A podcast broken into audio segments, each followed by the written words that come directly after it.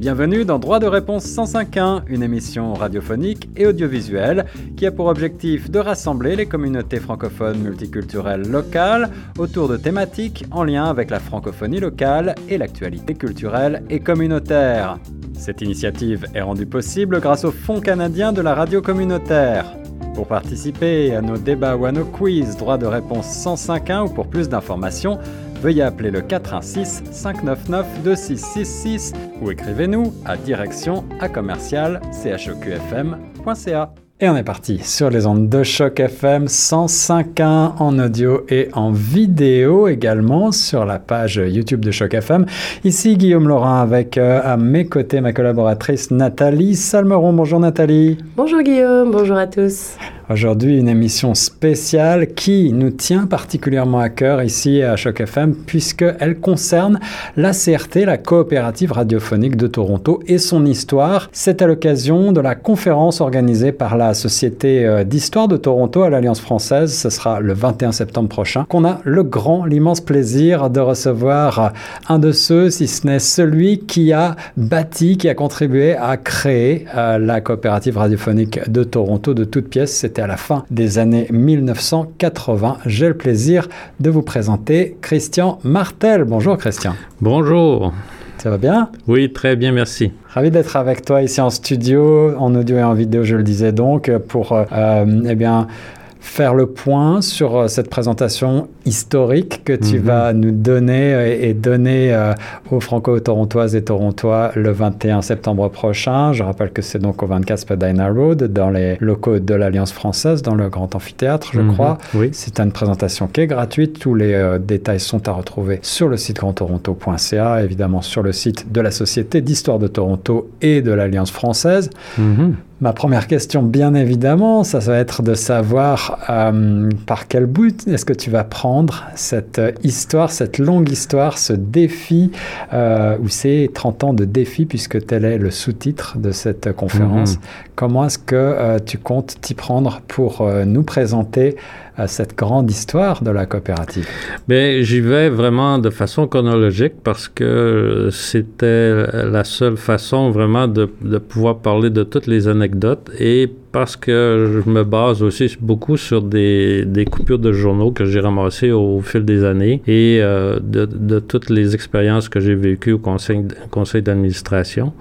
Euh, c'est plus facile d'expliquer parce que euh, le contexte historique fait que euh, dans les années 80-90, euh, la réglementation, euh, l'état de la francophonie au Canada était différente de, ce qu'elle est aujourd'hui, et en particulier en Ontario. Je veux dire, en, Ontario, on, venait tout juste d'avoir la loi sur les services en français en 1986, et en 1986, on avait donné à tous les ministères du gouvernement trois ans pour mettre en place des services. Alors, la, date euh, vraiment ultime euh, pour tous les ministères, c'était le 1er novembre 1989. Euh, Et ça a coïncidé pratiquement avec aussi la naissance au sein de la Fédération des jeunes Canadiens français d'un programme de subvention pour encourager euh, la création de radios communautaires dans les milieux minoritaires canadiens. C'est ça. Alors cette histoire, c'est aussi celle euh, de la lutte pour le français en milieu minoritaire. À, cette époque-là, pour remettre les choses en contexte, il y a combien de, radios communautaires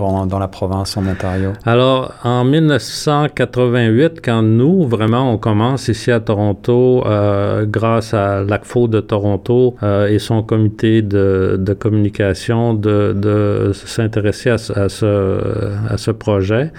Euh, il y a seulement qu'une radio, la radio de Hearst, qui elle a commencé sur euh, le câble communautaire à faire des, des, émissions en français et à demander au gouvernement provincial des subventions.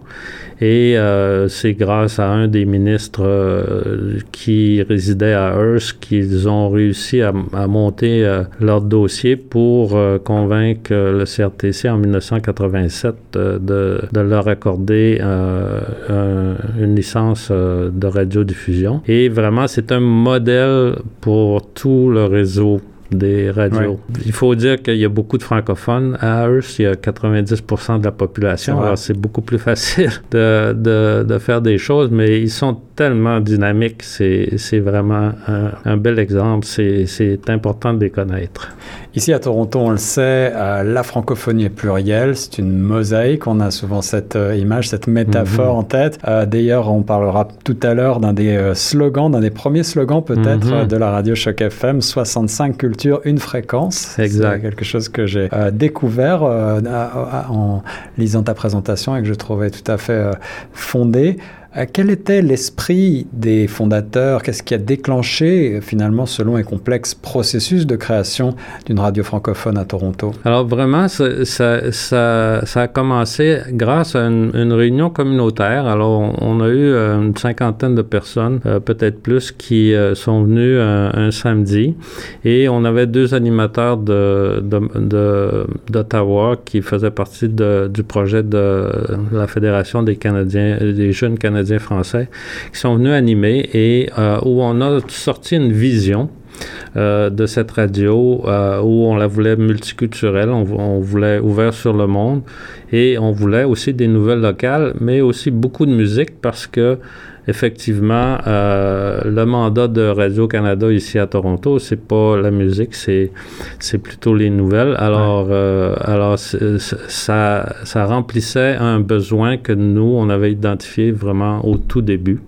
Et, et si, tu ne, si, je ne m'abuse, ce qui a été toujours euh, un des traits de caractère de Choc FM, c'est cette volonté de mettre en avant la création musicale francophone, oui. euh, même au, en allant au-delà des quotas qui sont imposés par euh, le CRTC. Oui, exactement. Alors, si, si on regarde la réglementation du CRTC pour les stations privées et communautaires au Québec, ils ont une obligation de 65% de musique francophone, alors que nous, la, la première fois qu'on s'est présenté devant le CRTC, on a dit, on, nous, on va faire au minimum 70% Et quand on prend exemple d'autres euh, radios, euh, comme euh, je pense à Radio Péninsule euh, au Nouveau-Brunswick, eux, ils sont à 95% et ils, ils ont maintenu ça depuis le début. Et ça a été la première radio euh, de tout le réseau de l'Arc euh, du Canada. Alors peut-être, Nathalie, faut-il préciser à peu près à quel pourcentage de radios francophones on tourne actuellement en 2022 à Choc FM Alors, en tant que programmatrice, j'aurais pas de chiffre exact exact parce que c'est difficile à chiffrer, mais c'est vrai que euh, j'ai à cœur en fait de mettre beaucoup de musique francophone et si possible même d'artistes locaux, -hmm. d'artistes ontariens si je peux.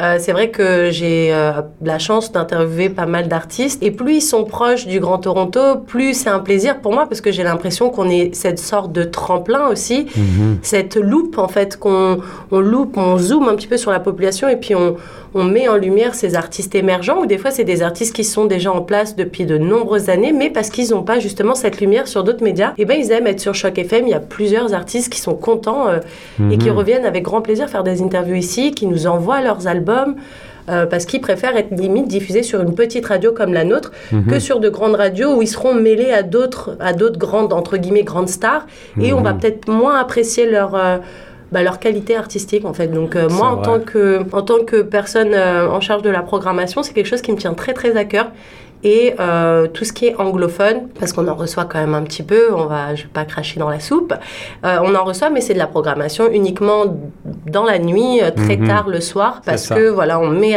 un trait d'honneur. Enfin voilà, pour nous, c'est très important que dans la journée, les auditeurs de Choc FM retrouvent des chansons qu'ils écoutent depuis des années.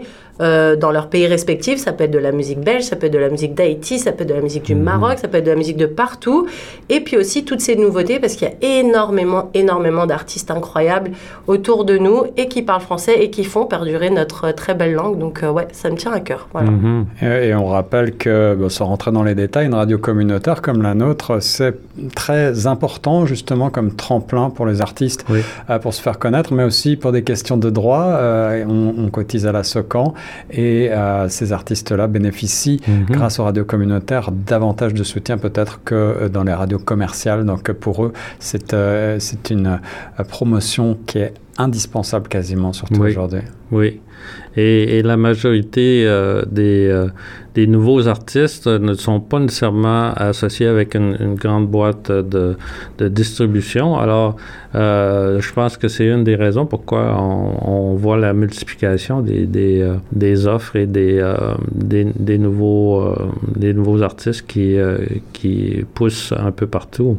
Parce que la radio communautaire, c'est toujours euh, comme mandat d'être près de sa communauté. Et puis pour nous, c'est essentiel et ça a toujours été euh, depuis le tout début. Alors Christian, si on revient un petit peu sur le parcours euh, de la constitution en coopérative, ce choix mhm. qui a été fait à la fin des années 80, encore une fois, jusqu'à l'obtention de la licence, il y a eu tout un travail que tu vas décrire, je crois, dans cette conférence avec l'opérationnalisation, l'exploitation financière de la radio, des hauts et des bas. ça a été un parcours quand même très euh, complexe, on a l'impression semé d'embûches. Euh, est-ce que, est que tu veux nous revenir sur quelques anecdotes peut-être? Oui, bien, c'est sûr que le, le, plus grand défi au tout, tout début, c'était un, défi technique parce que euh, vraiment, nos premières interventions au CRTC, c'est parce qu'on avait su que c'était la dernière fréquence ici à Toronto sur le, FM et on, on, voulait vraiment laisser savoir aux CRTC qu'il euh, fallait réserver cette fréquence aux francophones parce qu'il n'existait pas de, de service privé et euh, malheureusement ou heureusement pour les autres communautés, euh, on avait déjà des, des radios italiennes, portugaises, russes. Chinoises peut-être. Chinoises, oui. Alors, je veux dire, euh, ce qui manquait vraiment à Toronto pour étant la, métropole du Canada, c'était une radio francophone. Et euh, euh, le côté technique, ça l'a débloqué seulement que pratiquement aux années 2000 parce que on a su, grâce à des contacts qu'on avait avec Industrie Canada au bureau local ici à Toronto, qu'il y avait eu une étude qui avait été faite par euh, une radio portugaise pour vérifier l'interférence lorsqu'on plaçait son antenne près de la tour du CN. Alors, euh, une des raisons pourquoi, euh, quand on regarde les en direction de la tour du CN, on peut voir que la, First Canadian Place, qu'on appelle, ou la, Banque de Montréal, euh, possède beaucoup d'antennes. Et euh, la raison pour ça, c'est que, euh, bon, dans la tour du CN, il, reste, restait plus d'espace et c'était vraiment des coûts exorbitants. En tout cas, quand on, on, a essayé de savoir combien ça coûtait, je vous dirais pas parce que c'était vraiment impossible pour nous d'y penser. Mais le fait que cette, euh, cette étude avait été faite et avait prouvé que euh, c'était possible, en étant près de, de, la tour du CN, de, de faire de l'interférence seulement qu'à la hauteur de l'antenne et pas de l'interférence au niveau de, du sol et où les gens écoutent vraiment. Et euh, vraiment, c'est euh, avec de nombreuses interventions qu'on a fait au CRTC, finalement, Industrie Canada, dans les années 2000, a fait a fait une étude et a prouvé qu'il y avait trois ou quatre fréquences qui étaient ce qu'on appelle les adjacents. Alors, les adjacents, c'est vraiment les espaces euh, comme nous, on est à, 105,1. Alors, on est à l'espace 1 sur 105, mais euh, on est à trois adjacents de 104,5, euh, qui est la grosse station Chum, FM à, à, Toronto que tout le monde connaît. Et euh, bon, dans les anecdotes, euh, quand euh, dans les années 2000, on a utilisé la fréquence en 5,1 pour faire des diffusions temporaires de 28 jours. Alors, on a fait trois pendant trois années, de 99, 2000 et 2001. On a, on a fait des diffusions temporaires pour les grands festivals qui se déroulaient à Toronto. Et quand on a utilisé la 105,1, l'ingénieur de, de Chum FM nous a envoyé une lettre en disant si vous faites l'interférence, on, vous demande d'arrêter de diffuser. Alors, euh, mais nous, on était vraiment confiants parce que notre antenne était quand même euh, assez loin de la tour CN. Parce qu'on était situé à Young et Eglinton sur le toit de TV Ontario. Mais même à cet endroit-là, qui se trouve à être presque 10 km de la tour du CN, euh, on ne faisait pas d'interférence ailleurs qu'à la hauteur de l'antenne euh, qu'on utilisait. Alors vraiment, euh, cette, cette expérience-là euh, a joué en notre faveur quand on s'est représenté devant le CRTC. Alors les problèmes, euh, les questions techniques euh, et l'antenne a d'ailleurs été déplacée par la suite. Ça a été à plusieurs reprises des recherches d'exploitation sonore de meilleure qualité et de plus grande couverture de mhm. l'espace de la ville reine et de la, du Grand Toronto. Évidemment aujourd'hui, en 2022, on nous écoute de partout dans le monde à travers une application, à travers le site internet, mhm. entre autres choses. Euh, mais la licence, c'était quelque chose d'extrêmement symbolique, j'imagine, à, l'époque. Euh, allez, quelques autres anecdotes que j'ai notées, puisqu'on a eu la chance d'avoir la primeur de, ton texte de présentation, qui, je le rappelle, sera présenté le 21 septembre prochain dans les magnifiques locaux de l'Alliance française, organisée euh, cette conférence par la Société d'histoire de Toronto un premier nom qui a été euh, possible pour Choc FM, j'ai noté que c'était euh, Seki FM. Rappelle-nous un petit peu euh, les anecdotes autour de ça. Alors, Seki FM, vraiment, ça a été euh, à l'intérieur de notre vision d'être une, une, radio qui était ouverte à tout le monde. Ouais. on la, les lettres, ce qu'on appelle les lettres d'appel. Alors là aussi, il y a un règlement de Industrie Canada qui nous dit que euh, on peut pas choisir n'importe quelle lettre d'appel. Il faut prendre la liste que eux publient à chaque à chaque année. Ouais. Et euh, un autre de, de leurs euh, règlement qui est un peu désuet, à, mon avis aussi, c'est que si euh, on a seulement qu'une lettre de différence avec une autre station qui est euh, dans notre rayon de diffusion, on doit leur demander la permission. Et là, c'est qui euh, FM n'était pas nécessairement euh, euh, dans la était dans la liste quand, quand on l'a choisi en 1991. Alors déjà en 1991, l'idée de C'est qui FM euh, venait du fait que euh, on avait découvert euh, avec nos recherches et dans nos présentations au CRTC qu'il y avait un livre qui avait été écrit qui parlait de la communauté invisible de Toronto, qui était la communauté francophone. Communauté invisible. Oui, la communauté invisible. Et puis en jouant un peu sur ce, thème-là, qui faisait que euh, on n'avait pas un outil de communication efficace qui nous permettait de, se rencontrer ou de, de communiquer euh, facilement. Euh, cette radio-là euh, en prenant les lettres euh, d'appel c'est qui, on faisait un jeu de mots où euh, on, au lieu de dire C-K-I-E, on disait C apostrophe Q-U-I? c'est qui? un peu comme dans la langue populaire. C'est qui les francophones de Toronto? alors, euh, euh, cette lettre d'appel-là a été, euh, a été gardée jusqu'à lorsqu'on a reçu la fréquence en 2003, notre licence en 2003. Et là, c'est qui n'était plus dans la liste. Et c'est à ce moment-là qu'on, avec le conseil d'administration de l'époque, on a regardé la liste, on a dit, bon, quelles seraient des lettres d'appel qui feraient vraiment euh, un choc. Qui sortirait de l'ordinaire, là, qui, qui, qui, permettrait aux gens vraiment de, de savoir que les francophones sont maintenant sur les ondes. Et euh, Choc FM était euh, le choix du conseil d'administration. Et encore une fois, on a dû, euh, parce qu'on on avait une lettre de différence avec une station d'Oshawa, avec une station de Kitchener, avec une station de, euh, de Welland, on a été obligé de d'envoyer des lettres, de demander la permission pour pouvoir utiliser Choc FM. Et euh, je me rappellerai toujours d'une conversation téléphonique avec justement le directeur de la station d'Oshawa. Et lui, il, il disait, je ne peux pas croire que cette réglementation-là existe parce que nous, on est à Oshawa, On a, dû demander la permission à une station de Ottawa, qui est vraiment très très loin de Oshawa, la permission d'utiliser nos lettres d'appel parce qu'il y avait une lettre de différence avec eux. C'était comme.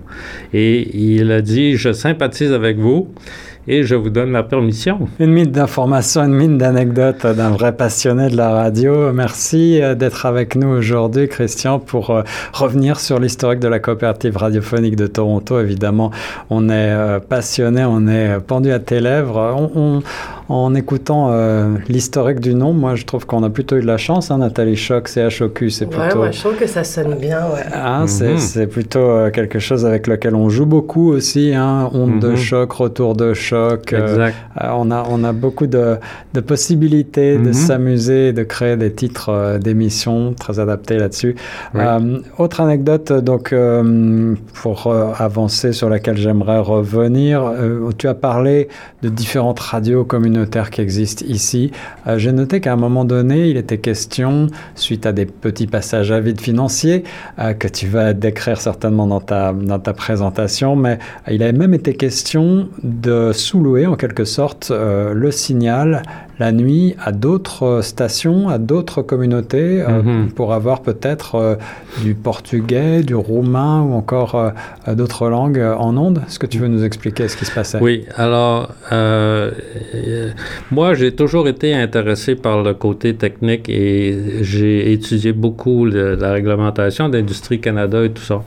Et quand il y avait des audiences publiques, souvent, euh, il y avait des groupes communautaires qu'on, euh, qui étaient qui n'étaient pas un gros groupe vraiment, mais qui voulaient avoir accès à, des ondes pour pouvoir euh, diffuser leur, programmation, leur musique et tout ça.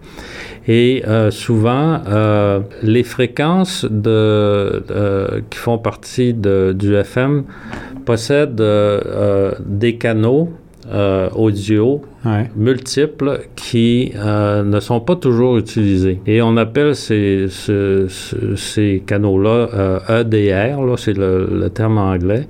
Et il est possible, à partir du même, du même émetteur FM, de, diffuser un autre signal qui voyage avec le, le, le, signal FM, sauf que ça prend un récepteur spécial pour recevoir les fréquences EDR.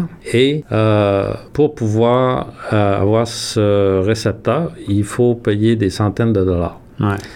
Et là, euh, ça a été quelque chose quand on a eu les, les, premières euh, oppositions des, des, groupes, il y a beaucoup de gens qui nous disaient pourquoi vous ne faites pas comme les Vietnamiens puis les, les je me rappelle plus de quel groupe où euh, ils utilisent les sous-fréquences, les fréquences EDR euh, pour diffuser leur signal et puis bon c'est tant mieux. Et puis nous notre réaction c'était ben le Canada on, on, est un pays fondateur, on est un groupe fondateur du pays, on veut veut avoir notre propre, notre propre radio et euh, la loi de la radiodiffusion nous dit qu'on a le droit. Alors, euh, on, veut euh, vraiment avoir ce droit et pas avoir une sous-fréquence où chaque auditeur aurait à payer des centaines de dollars pour pouvoir écouter notre programmation. Ça fait sens, c'est Choc FM, c'est 100% gratuit sur la bande FM et, sur chocfm.ca. J'ai noté également dans les quelques euh, dizaines d'anecdotes que tu passes en revue, et je suis sûr qu'il y en a encore euh, beaucoup d'autres, euh, l'idée pour faire connaître davantage le, la sphère d'influence de Choc FM, la portée du signal, qu'à un moment donné, l'idée d'un rallye auto-vélo avait mhm. été lancée. Est-ce que tu veux nous expliquer? Alors ça, c'était en 2011 et on on approchait euh, le renouvellement de la licence. Alors, il faut savoir que les licences de radio euh, sont d'une durée de 7 ans. Et euh, lorsque on n'est pas vraiment satisfait, parce que il faut savoir que la fréquence 105 à Toronto est, coincé entre trois autres fréquences qui sont très proches et euh, qui fait qu'on ne peut pas pousser notre signal en dehors de, des limites de, de la ville de, Toronto parce qu'il y a une station euh, 104,7 qui se trouve à être comme deux adjacents de nous à Kitchener. Mm-hmm. Et il y a une station 105,3 à Peterborough qui est que les gens euh, recevaient notre signal quand on a fait nos premiers tests de, diffusion. Euh, les gens de Peterborough qui voyageaient, qui étaient sur le 105,3, arrivaient près de Toronto. Puis là, ça, ça ils, recevaient notre signal plutôt que de leur signal et, les gens étaient un peu surpris parce qu'ils ne comprenaient pas la, langue. Et euh, il y a aussi un 105,1 à, Kitchener, pas à Kitchener, à, à St. Catharines, qui, lui, nous fait un peu d'interférence la fin de semaine. Je pense qu'ils poussent leur signal la fin de semaine et euh, ça embarque sur notre signal ici à Toronto. En tout cas, moi, je suis dans l'est de Toronto et puis euh, la fin de semaine, euh, quelquefois, leur signal embarque sur le nôtre et on pourrait faire des plaintes là-dessus, mais c'est un autre sujet. Alors, oui, les dessous techniques du métier de, de radiodiffuseur, chers auditeurs. La, raison du, rallye, c'était sur le, même thème que euh, l'étude que euh, les Portugais, la station portugaise avait fait. Alors, c'était d'évaluer la, portée de notre signal parce que notre antenne, au départ, était pas sur la Banque de Montréal, mais était sur euh, un édifice près de la 401 et, Young qui s'appelle ah. Fernwood Garden, qui est, qui est une petite ruelle à l'est de Young. Euh, au nord de Shepherd. Alors, il y, a, un complexe immobilier de, quatre tours euh, à logement et on était sur, euh, sur, cette, sur une de ces tours-là. Avec un signal qui était nécessairement. Avec un signal qui, au centre-ville de Toronto, à cause de la barrière de, des nombreux édifices très élevés sur la rue Young et sur euh, les autres rues adjacentes, faisait que au pied de la rue King ou de la rue Adélaïde, où euh, on était, euh, où étaient nos studios à cette époque-là, on avait de la difficulté à, entendre le signal. Et plus on approchait de la tour du CN, là, c'était, on, perdait le signal complètement. Alors, c'est sûr qu'on euh, on avait, on avait fait le choix d'aller à cet, à, cet euh, endroit-là pour euh, installer l'antenne parce que ça coûtait moins cher. Et à cause de l'aspect financier, ça nous aurait coûté 50, plus de 50 000 dollars d'être sur la, tour de la Banque de Montréal, mais au tout début, on n'avait pas cet argent-là. Alors, on, on avait passé une entente de 15 000 dollars par année avec un édifice. Euh, euh, on aurait aimé être euh, de l'autre côté de la rue où la compagnie Nestlé, qui est une compagnie franco-suisse. oui. Euh, à, un édifice euh, à peu près de la, même hauteur. Et on aurait aimé, euh, on, a fait des démarches pour essayer d'aller installer notre antenne là. Sauf que eux, l'esthétique, c'était très important et il fallait pas voir l'antenne dépasser le toit, alors que nous, on avait une obligation d'être à une certaine distance du, du toit de l'édifice et euh, euh, ça aurait maquillé leur building. Alors, on n'a pas pu euh, passer d'entente avec eux. Alors, on avait été de l'autre côté de la rue et, là, il y avait déjà des antennes et les gens qui étaient responsables de de l'entretien et, de la gestion étaient très ouverts à, avoir une autre antenne et un, autre loyer pour leur toit.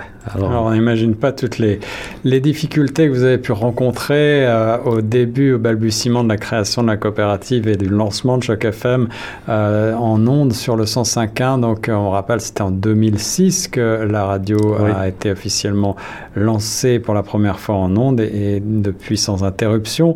Euh, peut-être peux-tu rappeler à Nathalie, qui est avec nous depuis seulement quelques mois, tu as mentionné que les bureaux se trouvaient sur la dans le centre-ville à Adélaïde. Oui. Euh, quand est-ce qu'ils ont déménagé dans les locaux qu'on connaît désormais ici euh, sur Lansdowne Avenue dans l'école Toronto West? Alors, euh, vraiment, ça a été grâce à la création de cette école-là parce que pendant longtemps, les deux conseils scolaires qui sont présents dans, dans ce complexe ici euh, cherchait à, avoir une, une, école secondaire dans l'ouest de la ville.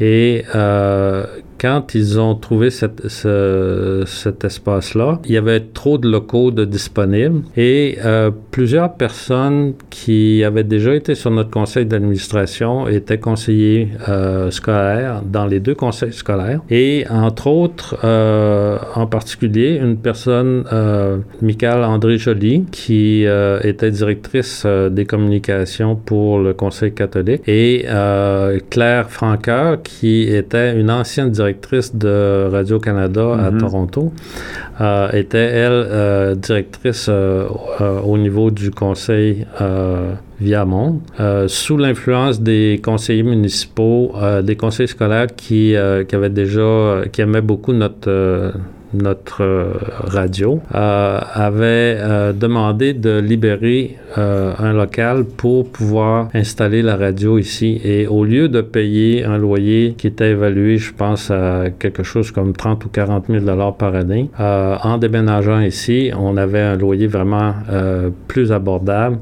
Et on était au cœur aussi d'une institution éducative pour laquelle euh, on a une mission éducative de la radio de, de, de, montrer comment faire de la radio. Et vraiment, cette radio euh, a toujours été pensée par les jeunes. Alors, euh, comme j'expliquais au tout début, c'est la Fédération des jeunes Canadiens français qui, a poussé le gouvernement fédéral à développer ce, programme de subvention qui, nous a aidés au tout début et vraiment euh, devenir dans un espace où euh, on étudie et on, est près des jeunes. Vraiment, c'était une occasion que la radio ne pouvait pas euh, laisser passer. En effet, plus que jamais, on, continue euh, encore euh, les efforts cette année et l'année qui vient mhm. pour lancer des ateliers radiophoniques avec les écoles, des conseils scolaires via Monde et Mon Avenir ici dans la région de Toronto, en virtuel et en présentiel dans les studios qui sont fraîchement rénovés, avec également l'équipement vidéo désormais et une expertise sur les médias sociaux et en communication digitale. C'est donc. Euh, un développement évidemment, euh, un, bras de la radio qui, euh, qui, qui n'existait pas, j'imagine, dans l'esprit des concepteurs à l'origine, mais qui aujourd'hui évidemment fait partie intégrante de ce que l'on fait. Ben, il faut mentionner qu'on a étudié l'aspect de digital radio ou la, radio numérique qui est différente de l'Europe. en Europe, si on suit un peu l'actualité radiophonique, on sait que maintenant en Suisse et dans plusieurs pays nordiques, euh, il n'existe plus de FM. On, a fait déménager toutes les, euh, les stations de radio sur euh, la bande numérique. une nouvelle bande. Sauf que la bande numérique qui avait été choisie par Communication Canada ici était en conflit avec une fréquence utilisée par l'armée américaine.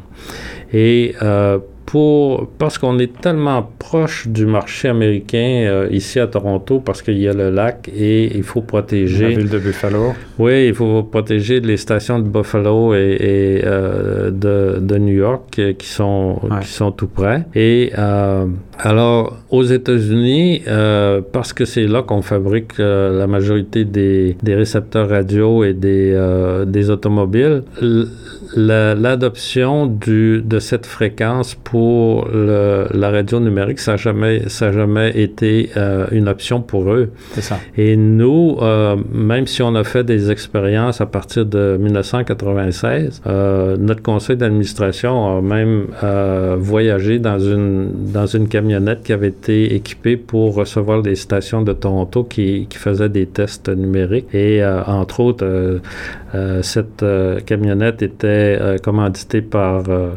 CBC euh, euh, parce que eux, ils, étaient préoccupés par toute l'interférence que les, les tramways font à, ah leur, signal quand on est, on est sous le, les fils électriques du tramway. Alors, vraiment, ce qu'on faisait dans, dans cette camionnette, c'est qu'on écoutait CBC sur le AM qui grichait beaucoup, et puis là, on déplaçait sur, le, sur le canal numérique, et puis là, le, son était crystal clear, et puis vraiment, c'était la nuit, le jour, et puis malheureusement, même si le CRTC avait fait des audiences publiques et puis avait euh, dit que toutes les stations qui avaient déjà une, fréquence euh, auraient euh, une place sur la bande numérique. Ça n'a jamais vraiment existé à, Toronto et au Canada parce que vraiment les récepteurs n'étaient pas équipés pour recevoir le signal. C'est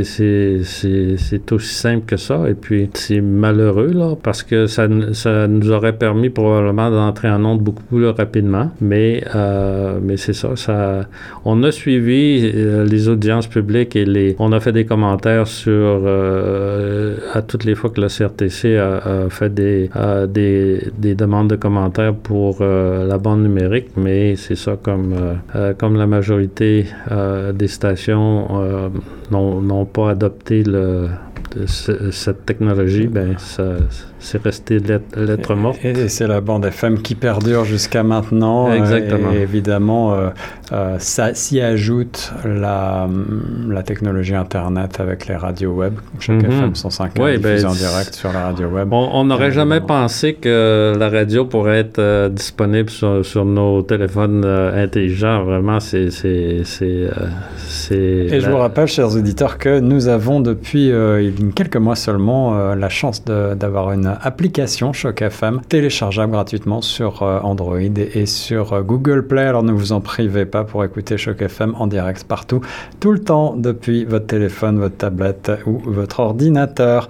On pourrait parler pendant des heures, je pense, euh, cher Christian, de l'ensemble de l'histoire de cette coopérative radiophonique, 30 ans de défis. Tel est le sous-titre que tu as choisi pour cette conférence que tu vas donner au 21 septembre à, à l'Alliance française de Toronto. Évidemment, on enjoint toutes les auditrices et tous les auditeurs à se rendre à cette conférence et, à s'inscrire. C'est gratuit. Inscrivez-vous sur le site de l'Alliance française ou euh, sur le site de la Société d'histoire de Toronto. Et puis, vous pourrez retrouver tous les détails sur le site chocfm.ca. Nathalie, tu n'as pas eu euh, énormément l'occasion encore euh, d'interroger notre ami Christian. Est-ce que tu as des questions, des commentaires sur tout ce qui a été dit? Est-ce que tu as appris des choses ah j'ai forcément appris plein plein de choses parce que moi, on en a parlé juste avant euh, de prendre l'antenne. Moi, ça fait six mois que je suis ici, donc mhm. forcément, j'apprends plein de choses. Et puis surtout, 91, moi, c'est mon année de naissance. Ah, vraiment Voilà. À la nouvelle génération. Euh, exactement. exactement. Donc oui, forcément, j'apprends, j'apprends beaucoup de choses. Je bois tes paroles, Christian, parce que même si j'ai un petit peu quand même parcouru euh,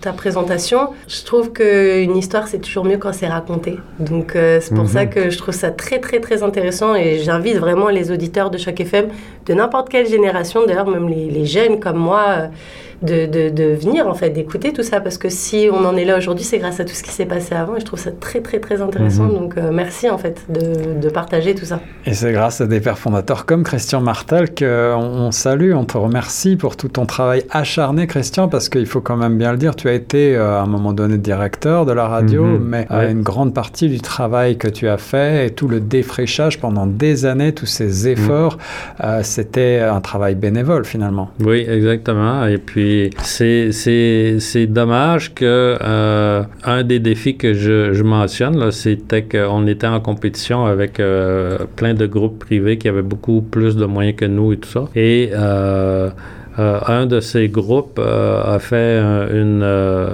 une plainte auprès de mon employeur à un certain moment donné quand on a gagné la, la licence et ça m'a coûté mon, mon, poste permanent. et ça a été très très dur cette période de temps-là, mais sauf que parce que j'étais libre et que la radio avait besoin d'aide, alors j'ai aidé à, à, essayer de trouver des locaux, à, à faire les appels d'offres. Pour l'équipement et, plein de choses. Alors, c'est comme ça a été un bien pour un mal. Et quand la radio cherchait un directeur, bien, c'est ça, j'avais plus d'emploi. J'ai appliqué.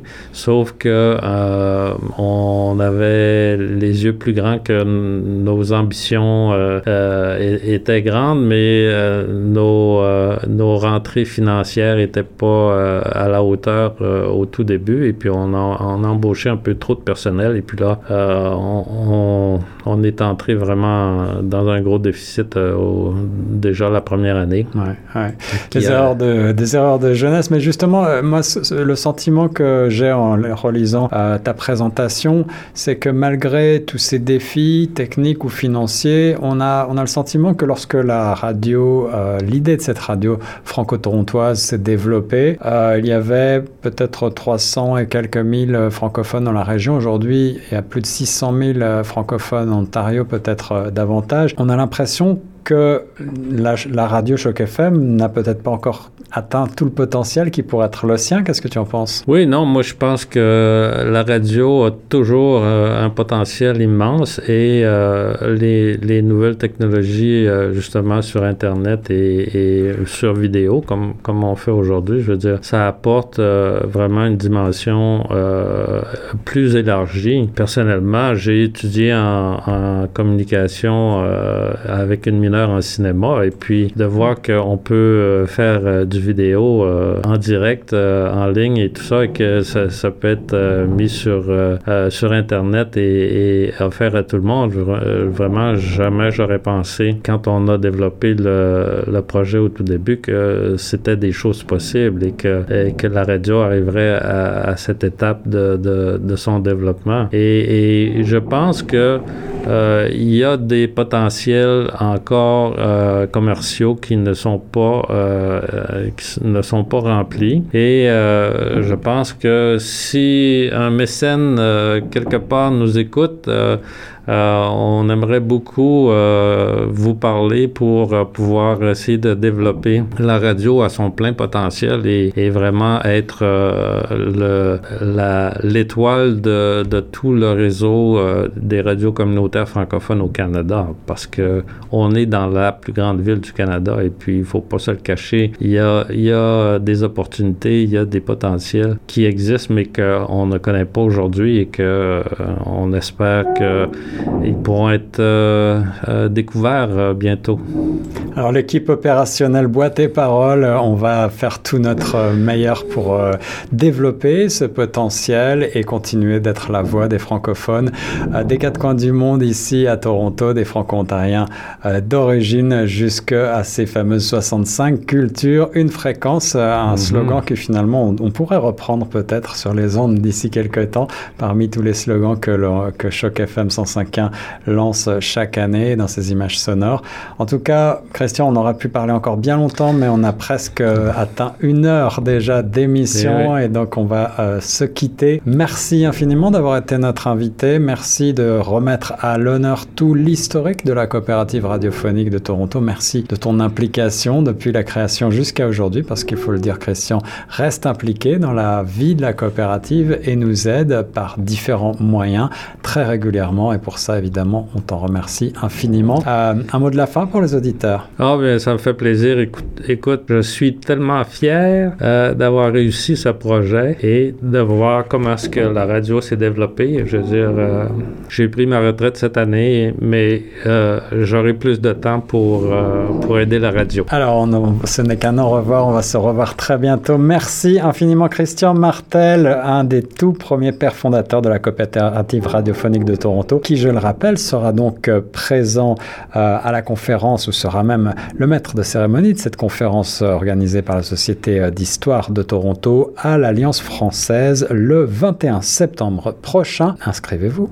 Merci beaucoup. C'était Guillaume Laurin avec Nathalie Salmeron sur les ondes de choc. À bientôt. Au revoir. Au revoir.